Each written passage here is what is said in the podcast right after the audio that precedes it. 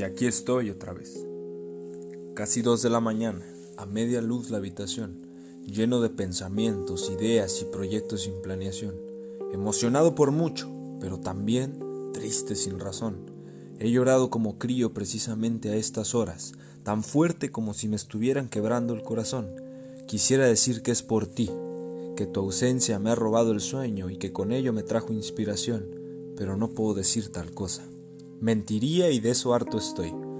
Quisiera entonces decir que es mi vida y mi familia, que me tiene así su separación, que a mi padre le echo de menos, pero también mentiría porque a veces así me siento mejor. Me he convertido en algo que no soy. Estoy seguro que este no soy yo.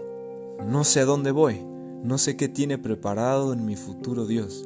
Es difícil, es austero el camino, mentiría si digo que cansado no estoy pero permanezco y sin ruta fija, llorando sin motivos visibles, paso a paso, voy.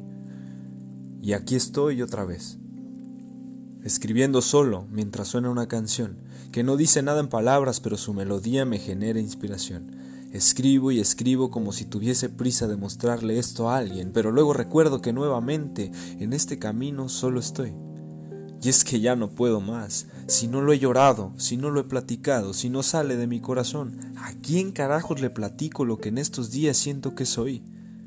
Y qué mejor que plasmar en letras todo el odio y el rencor, también el amor e incluso la pasión, todo sentimiento que llevo dentro y uno de ellos muy fuerte que es el maldito temor de expresar lo que siento, de ser lo que quiero, de luchar y ganarme la bendición. Soy muy débil, soy muy ingenuo, pero aquí estoy Tomar una potestad que no me corresponde ha sido una tentación. No lo he hecho y la verdad no tengo una razón.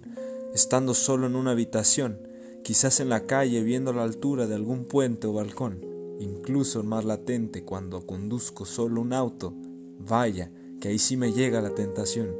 Con música de fondo, pensamientos tristes, un camino largo y contra un muro de contención. No, me digo a mí mismo, basta ya de herirte solo.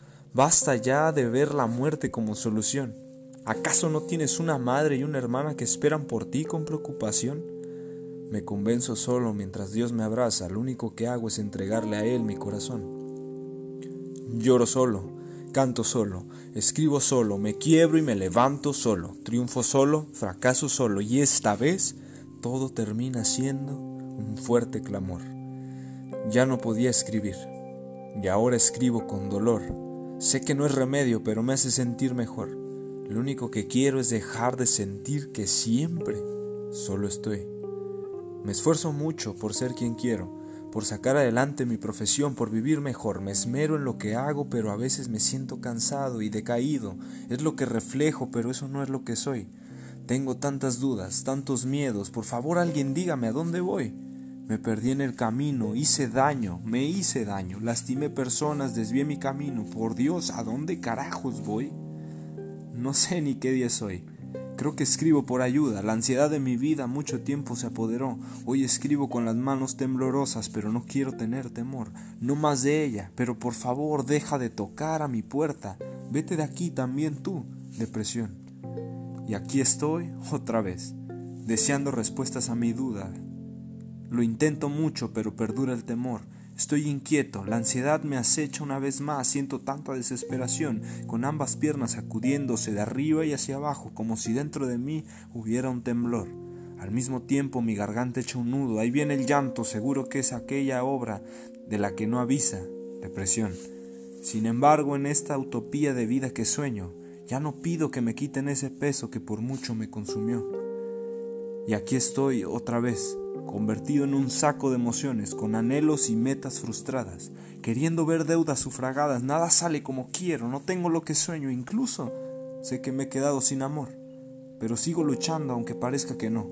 Me sigo levantando a diario y ese ya es un triunfo, pienso yo, porque ahora que estoy aquí de nuevo, comencé a sacarle jugo a las situaciones, convertí mi ansiedad en energía y la depresión ahora es mi mejor poesía.